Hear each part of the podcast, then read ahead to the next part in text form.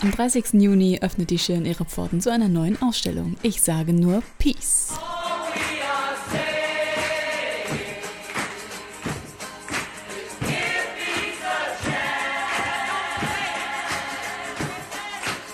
Die Schirn widmet sich mit ihrer nächsten Ausstellung dem kostbarsten, was die Weltgemeinschaft hat und gleichzeitig sicherlich dem schwierigsten, was es umzusetzen gilt.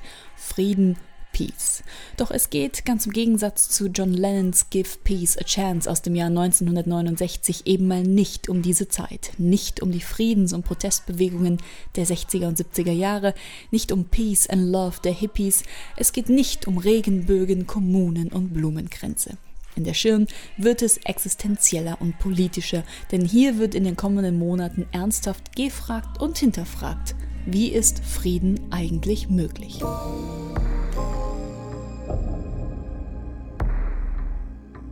Zur Beantwortung dieser Fragen bzw. als Impulsgeber haben die Schirn und Kurator Matthias Ulrich zwölf internationale Künstler zu einer Gruppenausstellung geladen. Unter ihnen Jan de Kock, Michelle Welbeck, Surasi Kusawong, Katja Nowitzkova, Heather Philipson, Agnieszka Polska, Timur Sikin oder altbekannt Ulay. Die Künstler präsentieren ihre Antworten, ihre Vorschläge, ihre Herangehensweisen an das Thema Frieden. Sie betrachten das Thema Peace aus zeitgenössischer Perspektive.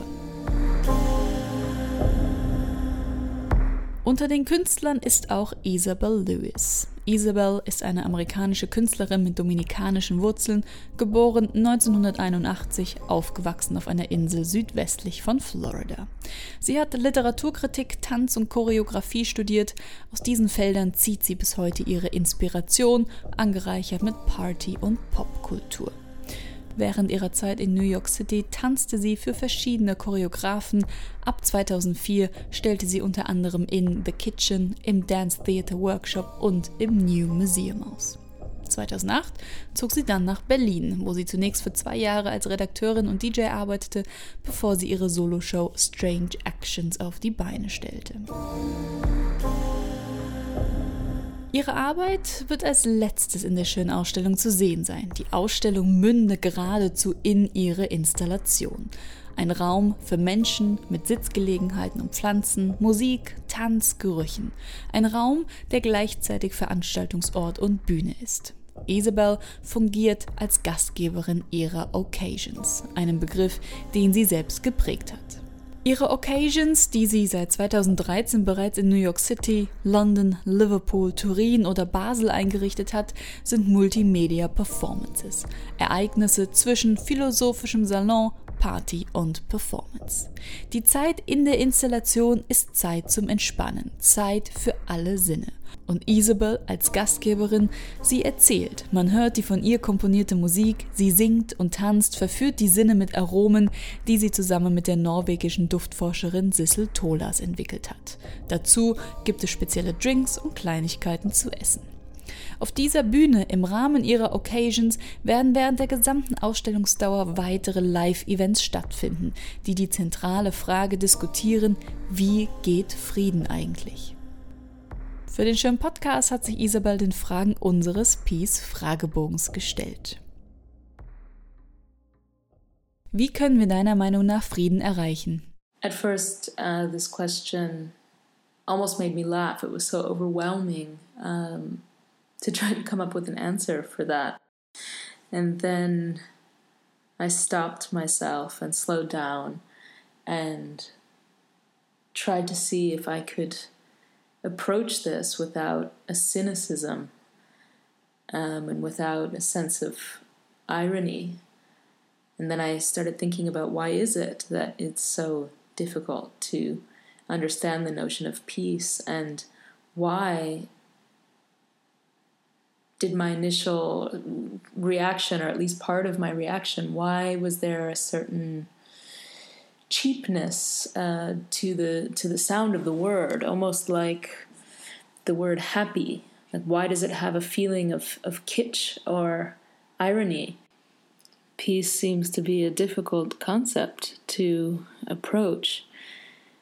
But I guess perhaps part of achieving peace could maybe be firstly understanding that maybe it's it's a process um, probably a long and messy process, and perhaps not uh, such a stable or singular state. I don't know. Wie definierst du Frieden? Peace could be home, peace could be a sense of well being, peace is paradise, peace is a sense of communion, sense of connectedness and harmony with all things.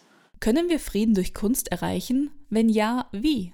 I think again, I'm going to try to move away from this idea that it's a stable, static thing that can be achieved, although perhaps it is on a spiritual level. And that's something that I guess I don't know enough about. Um, but I think we can work on peace through art. I think it would be possible with art to evoke or propose certain alternatives and generate what a world with different value systems looks like. I do think art has the power to shape reality by creating new realities. Was ist dein Ansatz, um Frieden zu erreichen? My approach to achieving peace, I'm not sure that I have uh, that as a, a, a clear or an explicit goal inside of my work. Uh, but nonetheless, I do think that the way that I work in creating what I call hosted occasions, which are sort of celebratory gatherings of people, things, smells, music, dances, food. It's a format which addresses all of the senses and creates a live situation that has a certain dramaturgical flow and has um, certain content which is approached but remains porous and flexible to the input of the visitor. I think the space I create and the occasions that I host within this space are an invitation to the visitors to gather, to meet, to encounter one another, and to encounter themselves. Um, it's a, a space that asks for your sensuality. It, it encourages you to be in touch with yourself and perhaps through that in touchness with oneself potentially connect to other human and non human presences. Rosalind Bulow, a sociologist, uh, has a term erotic sociability, and this term comes to mind uh, for, for Rosalind Bulow all social relations are erotic relations and not in a kind of narrowly sexual sense, but in the broad sense that uh, because we are embodied beings, we affect one another on the level of the senses and on the level of pleasure or displeasure. We may please or displease one another to greater or lesser degrees. Uh, so the foundation for our being together is already this this initial encounter with the other through the realm of the senses by acknowledging our bodily effect on one another and our interdependence upon one another there's room in the idea of erotic sociability for mutual empowerment and mutual pleasure in our relations rather than relations of conflict or competition or coercion. When I create spaces for gathering and when people come together in those spaces and I host occasions, there's an experience that's being made together and things are shared and social bonds are created. And those social bonds help us to feel more saliently connected to one another and potentially to our environment. And this, I think, can contribute to a sense of communion, or at least a working toward or a cultivating of a sense of communion, which I think is a necessary aspect of approaching peace. Wer bist du als Künstlerin? I am a dancer. I am a choreographer. I think everything that I create in my artistic endeavors uh, grows out of a choreographic approach to live situations. So, whether that be the music that I create or the smells that I bring to the space that I work with uh, Sissel Tolaas to create, or whether it's the furniture and or the plant life and the installation of various elements, uh, both living and non living, in the space, it all has um, a choreographic sensibility. I'm really thinking about as the host my own choreography, the movement of my body in space, but I also consider the visitor's movement in space and the way the ways in which uh, movement is suggested by the elements arranged and how they're arranged in the space and how they transform also through the duration of the occasion.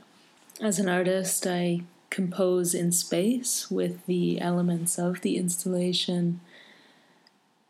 And I also compose in time. And this is what I see as the most relevant or the most important aspect of my work and my craft. This is what I've honed and worked on is understanding live experience and working to shape those experiences over time and create moments of heightened intensity or focus and create other moments that have another texture of softness or ambience or flow. Part of my job as an artist working with live art is to take care of and to shape and craft the tone and the texture of each moment. Hast du Frieden mit dir selbst geschlossen? Bist du im Reinen mit dir selbst? That is a very good question, and um, I wish I could easily say yes to that question. Um, but in all truth, I think I have moments, I think I experience moments of peace or ease with myself. I know that I don't feel well when I don't feel at ease with myself, when I feel at odds with myself it's uncomfortable, it's un- it's confusing, and it's tiring, and I it often makes me feel sick. Um, and I suppose I associate a feeling of peace and ease with feelings of health and well-being.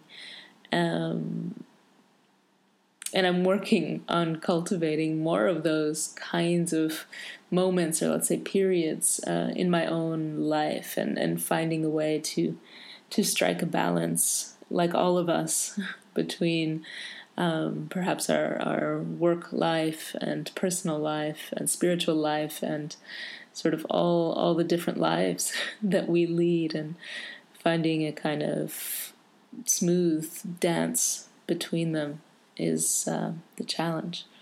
Wann war dein letzter friedvoller Moment? uh, what comes to mind is uh, sort of, of, is being on the the middle of a very packed and full dance floor um, where the music was sort of blasting, and I was in a club uh, in Berlin called Ficken 3000, and um, the place was just vibrating. The entire place was just vibrating and i was dancing um, but i felt this sense of communion with the the whole environment all the humans in it all the non-human elements within it um, the lights, the speakers, the sound. Everything seemed to be sort of vibrating together at, um, in some kind of rhythmic togetherness. And uh, I think this is uh, the last peaceful moment that I felt. Vielen Dank, Isabel, für deine Einsichten. Frieden spielt sich nicht nur auf dem politischen Weltparkett ab. Frieden fängt bei uns selbst an.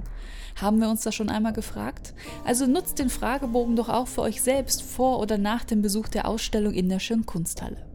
Die Ausstellung Peace versteht sich als Impuls, darüber nachzudenken, was Frieden sein kann. So finden begleitend Live-Events statt, Vorträge, Lesungen, Poetry-Performances, Tanz- und Musikveranstaltungen. Gleich das erste Ausstellungswochenende wird zum Peace Weekend erkoren. Isabel Lewis lädt zu ihren Occasions und zu einem Workshop ein. Zudem wird es eine Performance von Sue Tompkins geben, einen Vortrag von Markus Steinweg sowie ein Konzert von Lucy Lippett.